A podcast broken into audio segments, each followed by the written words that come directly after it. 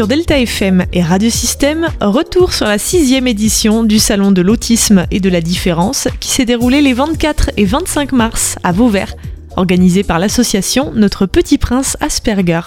Je m'appelle Mathieu Lancelot, je suis traducteur, docteur en linguistique et moi-même autiste.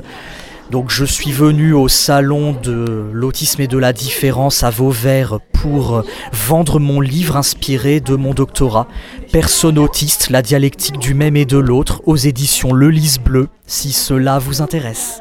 Alors est-ce qu'on peut en, dire un peu plus sur, euh, sur ce qu'il y a dans ce livre? Eh ben, ce qu'il y a, c'est en quelque sorte une plaidoirie pour la diversité euh, lexicale en matière de sensibilisation. Préférez-vous dire euh, personne autiste, personne avec autisme, personne du spectre de l'autisme, et, euh, que sais-je? Ou alors, est-ce qu'on est autiste ou que l'on a une forme d'autisme? Je suis traducteur à l'origine, donc euh, j'ai vu que entre plusieurs langues, c'est pas tout à fait les mêmes nuances. On peut dire de façon toute simple et toute neutre en anglais to have autism, alors qu'en français, on est obligé d'étoffer avoir une forme d'autisme ou un diagnostic d'autisme. Et ça nous ramène au médical que l'on voudrait écarter en voulant être reconnu comme des personnes à part entière. Donc euh, dans cet ouvrage-là, on va explorer un petit peu euh, les, différentes, euh, les, différents mots dans les différentes langues pour dire la même chose en fait. Ah bah, plus ou moins la même chose, dirons-nous. On parle bien des mêmes personnes, mais on met en avant des facettes différentes comme l'identité, d'où autiste, le recul face aux difficultés, d'où avec autisme, et, encore euh, l'accès aux soins, le besoin, euh, de soins. Il y en a qui ont une forme plus sévère, donc il y en a qui vont en dire atteinte d'autisme ou souffrant d'autisme. Et pourtant, ces sujets à bien des critiques. Est-ce qu'on a demandé aux personnes de quoi elles souffrent? C'est légitime évidemment d'entendre toutes ces contestations, mais on ne peut pas complètement euh, reprocher l'emploi de ces formulations. Bah, c'est comme le fait d'avoir une forme d'autisme plutôt que être autiste.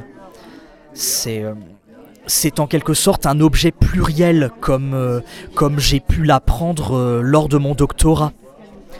Est-ce que du coup la manière de le dire reflète aussi la manière qu'on a de percevoir ça dans la société en question? Sans aucun doute, puisque on ne peut pas tout embrasser d'un coup en en parlant. On va, on va de, temps à autre parler de la façon dont on le vit de l'intérieur, mais aussi euh, de, de, la souffrance que l'on peut vivre, pas seulement par le regard des autres, c'est aussi par les tentatives d'aller vers l'autre en permanence, quand on quand on n'arrive pas à saisir l'implicite et le second degré, quand on ne peut pas euh, s'organiser sans appréhension, que que l'on sent que l'on a constamment besoin de faire des efforts conscients pour euh, agir et interagir.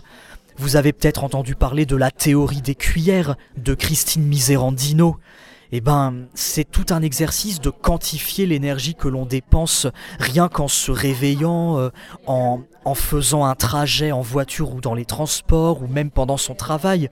Comptabiliser donc euh, une, deux, trois cuillères selon les intensités. Euh, vous verrez, c'est très vulgarisé sur Internet. Et ce livre, donc, il s'appelle La dialectique du même et de l'autre. C'est Mathieu Lancelot, Mathieu avec deux T et un H. Donc Personne autiste, la dialectique du même et de l'autre. Euh, un ouvrage que vous pouvez retrouver aux éditions Le Lys Bleu. Euh, 19,70€. Et rendez-vous sur la page Facebook Notre Petit Prince Asperger pour retrouver l'association organisatrice du Salon de l'autisme et de la différence, édition 2023. Vous y retrouverez aussi les vidéos des conférences.